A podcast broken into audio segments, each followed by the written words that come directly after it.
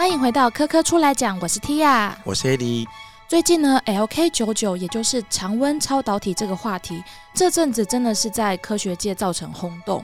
我今天真的非常需要我们这一集的主题跟嘉宾，因为我完全不懂是什么东西，可是所有有关这个主题的影片点阅率都非常的高，所以我相信大家都很在乎这个议题。没错，对。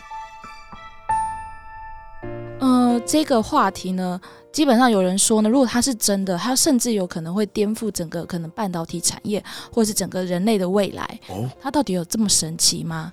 没错，当中的奥秘呢，我们今天又请到了成功大学物理学系的黄建龙助理教授，欢迎老师。欢迎老师。两位主持人好，各位听众大家好。好，老师，你今天的重责大任就是要教会我这个超级素人，我只认得是超导体三个字，但其实我不知道它是什么意思，然后让大家理解它到底什么概念。可不可以先从导体帮我们介绍一下？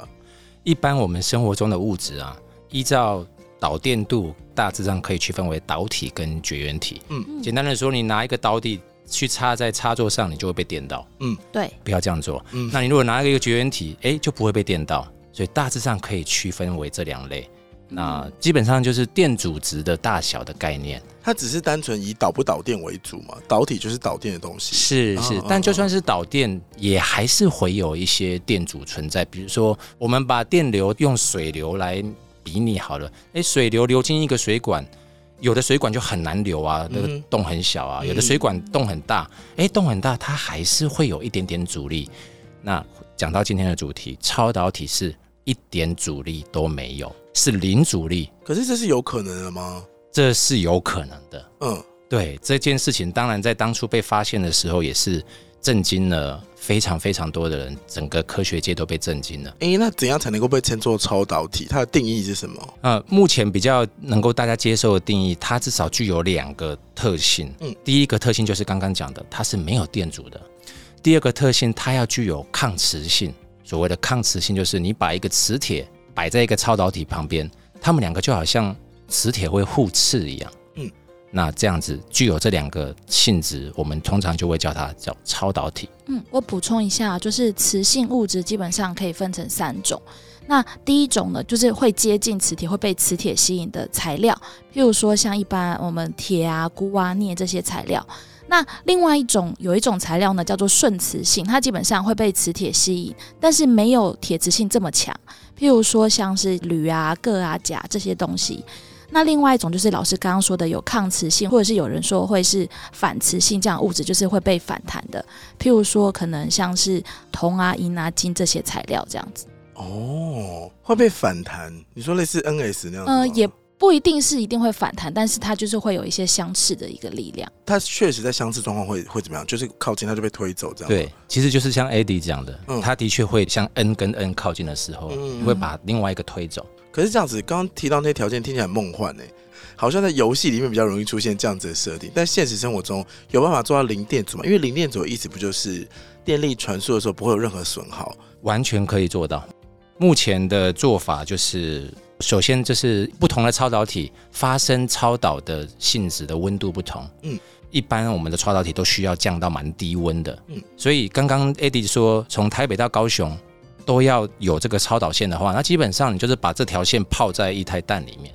我说的液态氮温度是零下两百度 C。嗯，有时候你在百货公司地下室，你会看到，哎，液态氮做的冰淇淋。嗯嗯嗯。好，液态氮其实比我们的矿泉水都还要便宜。嗯。但说是这样说，你要一直泡在那边，你还要补充它，也还是一个花费嘛。不能把它包起来之后，它对它还是会挥发哦，它会不见。对啊，你一杯水放在你家客厅中，你明天早上来看，你就发现它高度下降了。哦，它总是会挥发的。但它比水便宜的话，不就代表也可以运用吗？对，但相对于现在是用铜线来说，铜线还是便宜一点。哦人家更便宜。对我们总是要找比较经济实惠的方式。那我问一下，因为它这个零电阻的超导体，如果真的泡在液态氮里面是可以成真，所以代表如果是小部分它是可以实行的吗？是，嗯，的确有蛮多地方在想要实施说，哎，零电阻我们可以做什么应用的时候，它的确在小区域它可以直接做这件事情。老师，请问一下，像是有一些冷气冰水主机的一些部件，像一些轴承在转的时候，它是用一些磁浮的一些特性，那它这样的东西是一个超导体吗？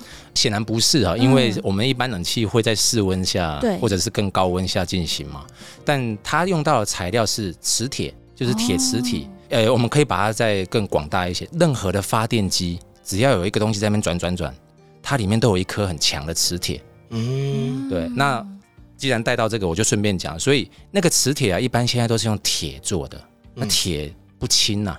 对。如果用超导体呢来取代这件事情，超导体又轻，也可以产生大磁场，就整个效率会大增，它转很快。对。比如说离岸风力发电，对，你看风吹来的时候，这样叶片这样转，现在会转的没那么快，很大原因是因为重了。对，如果那个铁全部用超导体替换，它可能会飞走，也太快，会转超快。然后呢，再加上那个离岸风力发电传电传到我们本岛的时候，这条线也用超导体去取代掉。哦，哇，那这个耗损就等于零了。再回到我刚刚提到说，如果在小范围运用的话，老师这边有知道说他可能会做哪部分的应用吗？现在和我们最实呃息息相关的是，如果呃如果很不幸你有一天需要用到核磁共振仪，你走进一个医院，你会看到这个核磁共振仪啊，或者是核磁造影，它是一个像甜甜圈的一个很大型的一个设备。然后我不知道你们看过照片，一个人躺着投进去，嗯，这一圈就是超导体哦。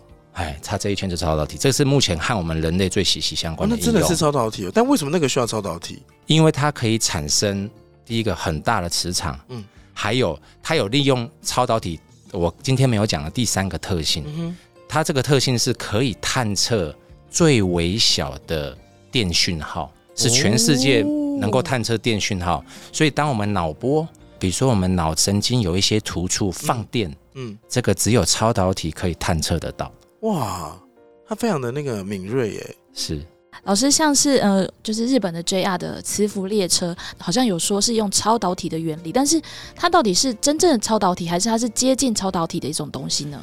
目前全世界并没有商用的磁浮列车。嗯，做法概念是这样，整个铁轨都做放磁铁。很强力磁铁，超导体放在这个列车的底部，嗯，所以如果你这个列车的底部啊，你可以把它泡一太弹，哎，就磁浮就浮起来了嘛，对，磁力超强，对，嗯，可是这样做目前还是比较贵，怎么做比较便宜呢？把列车底部也放磁铁，然后用电的方式来控制这个磁铁，这叫电磁铁，哦，那在做磁浮列车。目前是这样做的，并没有用超导体的这个应用啊，这样真的浮得起来吗？感觉要超大电力，可以浮得起来，还是它是减少摩擦力？哎，这个是磁浮列车最大的一个关键，就是一浮起来，中间就是空气，那列车在运行当中就可以减少能量损耗。也就是说，如果我们在小时候或者是以前在动画里面看到那种浮在空中的列车。它可能可以用超导体的特性达到这样子的效果，就是这样哦。可是除了极低温之外，没有其他办法了吗？有另外一个是极高压，这个会更不实际。所以一般我们说把一个东西降温的时候，有时候这个效果会等同于你把一个东西加非常大的压力。嗯，你把水加很高的压力，它有可能变成冰了。哦，你不用降温了。哦，对，或者是你把一颗生鸡蛋加很高的压力，它会熟啊。它在室温就熟了，就是你加完压之后放开，哎，理论上就可以吃了。这是气炸锅的概念吗？好像压力很大的感觉，哇，好难想象哦。可是因为我们在找资料的时候，就有一段是这样，就是一九一一年的时候，第一次有一个荷兰的科学家，他第一次用一台冷却，然后冷却这个汞。当这个冷却孔到了绝对温标四点二 K，那 K 的部分大家请老师再补充。然后到四点二 K 这个部分的时候，水银的电阻就会完全消失。也就是说，这个时候此时此刻水银已经成为我们刚刚讨论的超导体的概念，它有这样子的特性在里面。所以一九一一年到现在，其实已经经过一百年嘛。那中间，嗯，我们有试过结蜡材料吗？然后我们有什么样的进展吗？首先，先回答这个 Eddie 说的这个 K 呀，一般我们讲中文讲凯氏温标，嗯，它等于零下两百七十三点一五度 C 哦，我们一般讲的摄氏这个温度，嗯，好，那我们比较喜欢用，就是因为零 K 是最低温度，这个四 K 是多低？四 K 就是零加四哦，就是所以是往上比较高温的意思，对，四 K 是比零 K 高温的，负两百六十九度的意思。对，T 下数学真好。对，是就是负两百六十九点一五，叫做四呃四 K。对，所以这个一九一一年是荷兰科学家发现人类的第一个呃发现了超导体。嗯那的确在那之后，呃，其实这个科学家他后来拿诺贝尔奖，嗯嗯，他最大的贡献其实是把氦气这个东西变成液体，嗯哼，因为以前没有办法到达这么低温，所以他是第一个可以创造出一个呃氦气变成液体之后，才发现哎，我们可以到了这么低温之后，他刚刚好又量了汞这个液体的电阻，嗯他就发现超导。他是在一九一三年，两年之后他就拿到诺贝尔奖了，我想问一下两位，你们在实验室的时候是用液态氮吗？都有。液态氦也有，对有，什么差？液态氮是零下两百度 C，嗯，液态氦是零下两百六十九度 C，说更冷哦？，对，更冷。那所以它比较贵咯，它有办法像矿泉水，啊还是它是气泡水的价格？这是实力啦。我念博士班的时候，嗯一桶一百升的液态氦差不多是四万块台币，这个大概一个礼拜就会用完了。好，各位你们要做那个冰啊、搓冰用液态氮就好，不要用液态氦，那此时此刻一桶是二十万，涨好多、哦。就和石油没什么两样。哎，为什么会越来越贵啊？是因为很很难制作吗？氦气很轻，嗯它不容易捕捉，嗯，越难捕捉，那制造慢啊，消耗大，那这个供需一不平衡，嗯。就价格越来越高。那也是会不会是因为这个原因，才让我们的研究进展，就是说过了一百年还在讨论这件事情？啊，AD，我应该把你这句话传给国科会啊，因为我指导教授，我在念博士班的时候，我们拿的研究计划是这么多，嗯。那我们一桶四万块嘛，哎，我到了我现在自己当助理教授了，哎，我拿的计划也没有变得比较多、哦，它是一桶是二十万哦，那呀，所以这就是为什么今天的主题室温超导这么的，这么的重要，这么重要。在室温下就可以研究。是啊，我不需要液态氦呢，那我们哎，在进入室温之前，所以中间我们都还是在低温的过程，在跟超导体抗争吗？是自从汞之后，人类第一件事当然会做的是，呃，就是把啊、呃有一个东西叫元素周期表，国中理化有教过啊，就是有有一个表的吧，全部一轮试一次。哇，哎、的确有找到一些超导体呢，嗯。但最高温也才不到十 K，嗯。十 K 是还是非常还是非低温，常还是还是非常低。温。那后来人们讲说啊，既然纯的元素就是元素周期表上这个行不通，我们来把元素兜在一起，混合。东兜西兜，东兜西兜。目前记录是零下一百三十五度 C，还是非常的冷。还是非常低温。对，所以呃，不过这个的确已经可以有比较有可能有应用，因为我刚才讲液态氮是零下两百，嗯嗯啊，它又比矿泉水便宜嘛，嗯你只要有有个超导温度超过它，哎，就可以开始想一些应用了。哦，对，老师在呃民国七十六年的时候，台湾也有两位物理学家有对呃超导体的研究，曾经也是蛮轰动的。那它是什么样的内容呢？是这两位都是台湾人哦，嗯一位是呃朱金武院士，一位是呃吴茂坤院士。他们在一九八七年呢、找到了以被铜氧这四个元素化合起来的一个化合物。那这个化合物是人类史上第一个超过液态氮温度的超导体。所以我刚刚讲，在它之前都要液态氦，嗯。哎，氦很贵嘛。嗯。他们找到了这个样品，我们给它英文名称叫 YBCO 哈，YBCO 是第一个超过液态氮温度的超导体，嗯。所以那个时候是世界是说疯太好了，狂了，变便宜了，，对，那个真的是像呃像美国音乐节这个 Woodstock 一样，就是全美国的科学家都挤到那时候他们在发表的时候是座无虚席，好厉害哦。然后外面要放荧幕，就是像在看演唱会。看现在看棒球，你没有，对你没有抢到票的时候，你就会在外面等着荧幕那种概念。可是我们那么一直追求超低温，难道超到你不能在超高温下实现吗？嗯，目前理论没有办法描述这么高温的超导，包含我刚刚讲的 YBCO，其实理论也没有理解。嗯老师刚刚讲材料好像都是金属的氧化物或化合物，有没有可能是其他东西，甚至是有机的物质呢？有一些有机物质也会超导，哦，对，所以当人们发现有机物质可以超导的时候，你知道我们科学家就开始做梦，哎，为什么不把它放在我们人体里面？天知道，如果有一个超导体在我们人里面，我不知道我，干嘛当万磁王吗？那个磁力那么强，要 干嘛？对啊你可以排斥所有的磁体。这样不行，很多手就被弹飞。那我要划什么？那这些温度困扰我们这么久，所以最近大家如果在网络上看到 LK 九九这个所谓的常温，到底为什么会让我们这么震撼呢？其实这是一个科学家一直的梦想，嗯嗯，哦，我们都一直在梦想说，可不可以连液态氮都不要，放在芬兰它就超导了，嗯，对吧？芬兰比较冷嘛，我们去去冰岛的地方，我们一直有在梦想这件事情。那其实这件事情已经有人可以达到了，只是说目前科学家要达到这么高温的超导，嗯，必须要加很高的压力。嗯哼，那要把这个样品啊，把这个材料放在极高压的环境，那也是一个能源消耗啊。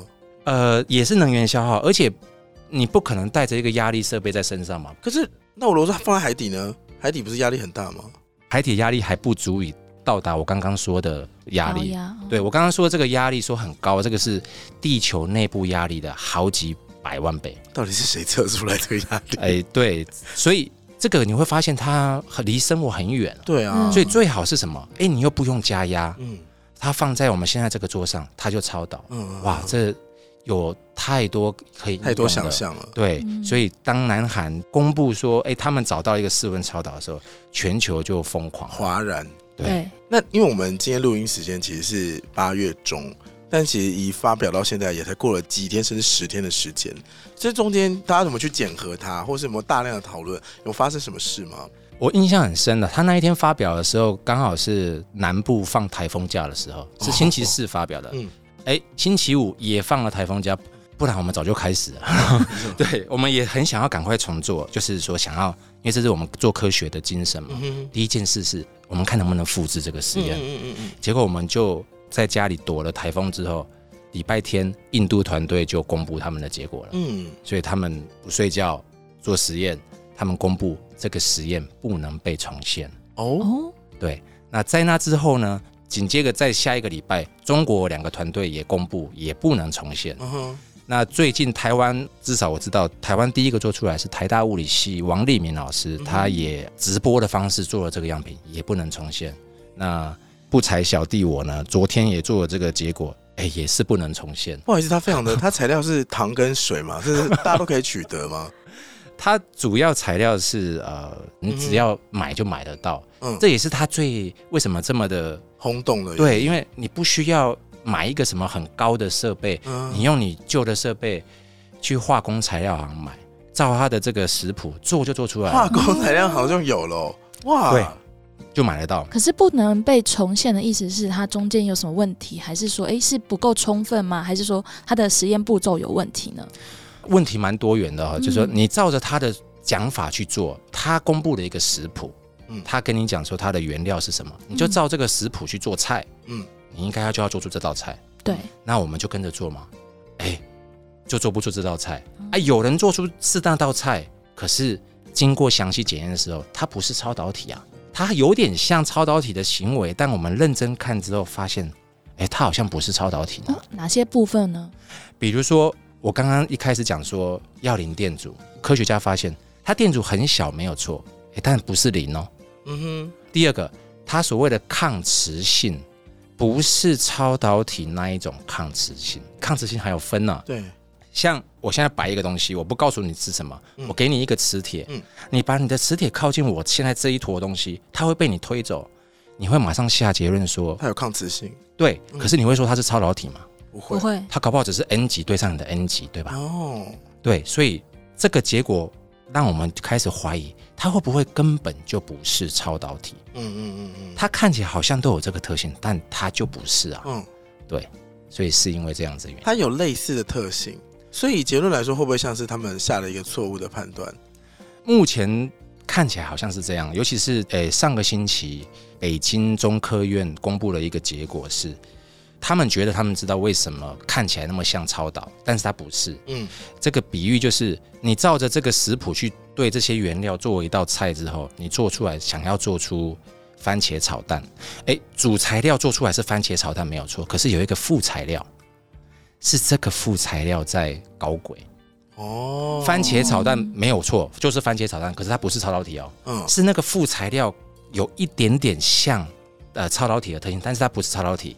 所以北京中科院做什么事情呢？我不要做番茄炒蛋的，我就认真做出那个副材料，整个材料都是那个副材料，它就完全重现了南韩团队发现的东西。嗯可是大家都知道，这个东西一九七几年就存在了，嗯，这个东西不是超导体。哦，还做过人家以前做出来的东西，对反推回去是这样。对，可是如果它已经看起来像超导体，难道没有延伸应用吗？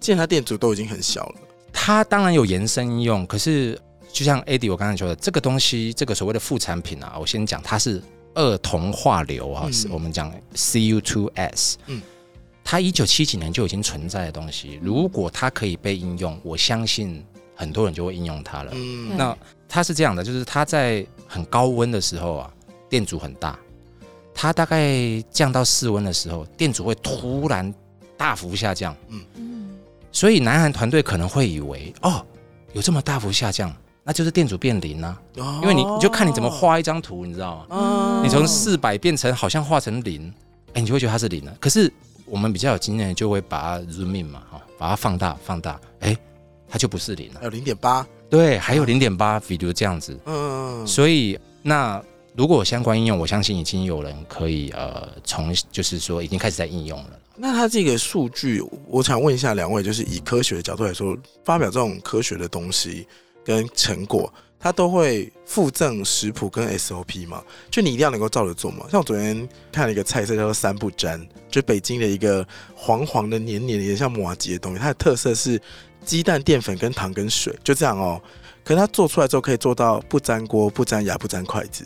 然后你就觉得说怎么可能？但是他秘诀就是这东西全部加在锅里面，然后疯狂的搅拌。然后师傅就说这火候很重要，火候 掌握对，这菜就做出来。如果火候错，嗯变炒蛋，对，会不会是因为中间有这个咩咩嘎嘎嘛？会不会是因为这个原因？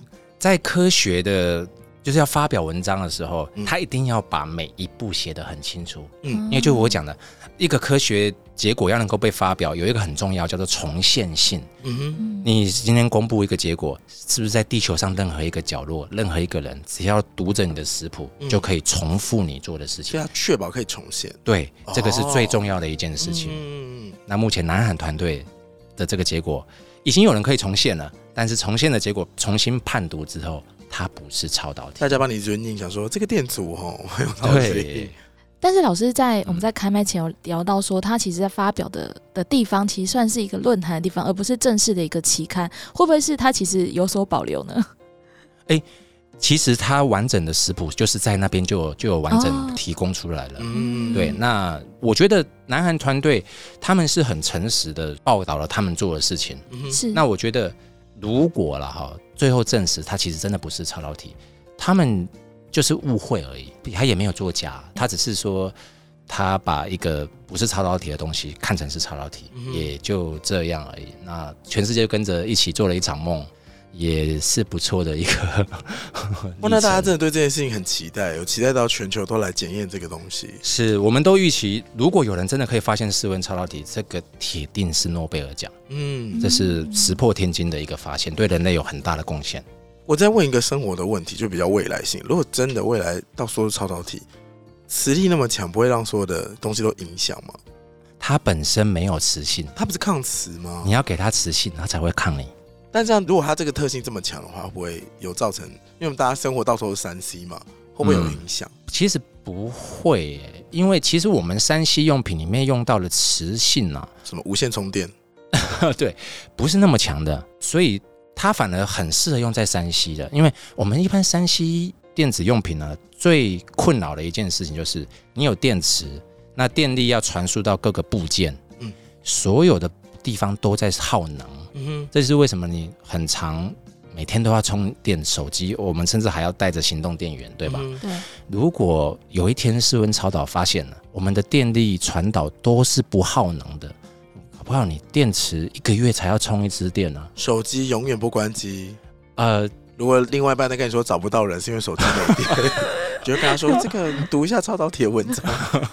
还有比如说台电啊，现在升电，呃，我总是举例说，比如说他现在在台电升一百瓦，嗯送到我们的插座上已经不是一百瓦了，嗯因为它中间会耗能嘛。嗯这就是为什么在靠近你家附近会有变电站，嗯那么都告诉你高压物进，嗯嗯，它就是要再补足这个能量才送到你家。哦，那如果中间现在全部换成超导，你不会再耗能了。台电升一百瓦，你的插座就是拿到一百瓦，你在付电费的时候就不会那么心疼了，对吧？哦，老师刚刚讲到的都是呃我们要怎么样做出超导体，但是有没有可能是其实接近超导体就已经可以让我们的生活产生很大的改变？譬如说电阻到非常非常低，其实刚刚那些其实耗能耗低一点，其实我们就已经可以有很大的转变了。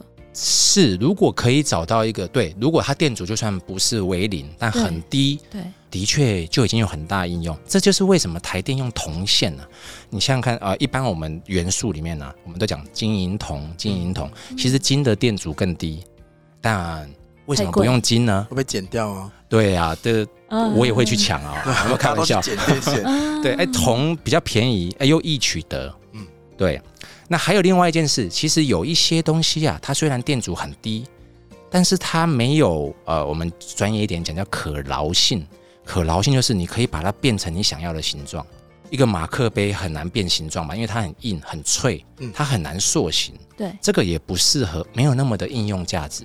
哎，铜线它。你想要怎么弯就怎么弯，嗯嗯嗯，对，这个有蛮有应用价值的。这也是我在看到一些文章，想说，哎，它其实会造成工业革命。可是我就想说，哎，其实实验室到真正的工业可以应用大量量产，其实还是有很长很长的距离。就是老师刚刚讲这些内容。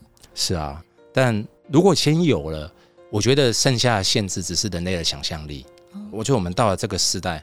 尤其新兴的时代，都已经有一些很特别、很呃石破天惊的想法。嗯，前提是要有。我觉得有了之后，克服这些都不是问题。嗯，各行各业的努力。对。那老师如果用很做梦的想法，大概目前要达到超导体或接近超导体这样的研究，大概还有什么事情是要突破的吗？嗯，买更多的液态海。对。我开个小号出来讲，我个人是觉得哈，国科会这边的经费如果可以再高一点，也许这一切就可以快一点。果然是买一台海的问题。对，这个是超导体研究最大的问题。像刚刚 Eddie 讲的，一九一一年发现第一个超导体，到现在，嗯，还没有一个完整的理论可以解释或者是预测，说，哎，你现在把元素周期表上这五个东西兜起来，你就会发现室温超导。从来没有人敢这样说，嗯，你就这样做。所以，什么叫做没有一个理论可以把它兜起来？它不就是实验出来了吗？很常会出现就是理论说可以，我隔天我就做一个实验证明你是错的。因为在我们这种领域里面，就是真的看到才是真的。嗯，你说你预测有都不能成真，嗯，总是要做出来嘛。那现在没有一个理论可以预测，嗯，如果可以预测，我们就做了，嗯，那就是。我们就算跟着做也不会成功，这是超导体研究最大的困难。也就是说，国科会如果给我非常多的经费，我也不知道要去哪里找。哦，我总不能说，哎，A 学生啊，你的硕士论文是把这三个元素都在一起；B 学生你把另外三个元素都在一起，我总不能这样子指导我的学生去做这个硕士或博士研究论文。所以，它是一个。很难达到的梦，但我希望有生之年可以看到它的哦成真哦。这哎，就是实验过程真的要非常久哎，要投入好大的资源哦。对，而且它是不是不一定会是你专门做这件事情就会发现，而是像一开始那个一九一一年的荷兰科学家，对，他是意外发现，他也不是专门研究超导体而发现的。嗯，对。Tia 讲到一个很关键的事情，在这个人类的历史上，这一百多年有很多超导体。嗯。就是会发现，都是不同团队的发现的，这就是符合我刚刚讲的。很多时候都是意外，很多时候是你不想要做这个超导体，只是你做出来，你煮了这道菜里面，哎，超导了，然后你就会开始发现，你这道菜里面有很多个，比如说有五个成分，你就会开始分别去找到底是哪一个成分在负责超导，然后你就会公布结果说啊，我找到一个超导体了。所以这个是。你不能努力去找的，因为它总是发生在一个很美丽的意外当中。嗯，没想到聊一聊也会聊到跟梦有关的话题，真的有点做梦的感觉。好，这反正 LK 九九这个话题呢，我们就还是可以继续追踪。虽然现在大部分已经有一些结果出来，然后大家可以继续追踪相关的话题。今天非常谢谢老师帮我们科普跟解释这么一大串。那最后最后 T 还是有些资讯要告诉大家。对，刚刚说到超导体其实是属于比较做梦的领域，但其实在台湾呢，半导体算是我们非常成熟的一个产业。在科教馆的六楼呢，有一个新开幕的常设展——半导体未来馆，从基础电学到材料工。程出发，而且呢，介绍了很有关半导体相关制造，还有相关许许多多创新的应用，可以带你看看半导体的未来哦。而且常社展的门票除了在现场购买，也欢迎大家多多运用科教馆的售票网站哦。好的，节目的最后呢，再次感谢成功大学物理学系的黄建龙助理教授，不客气，谢谢你们邀请。那如果你喜欢今天内容呢，也欢迎你在任何 podcast 平台订阅“哥哥出来讲”五星评分，并且分享给你所有对相关主题有兴趣的朋友。我们就下次再见喽，拜拜，拜拜，拜拜。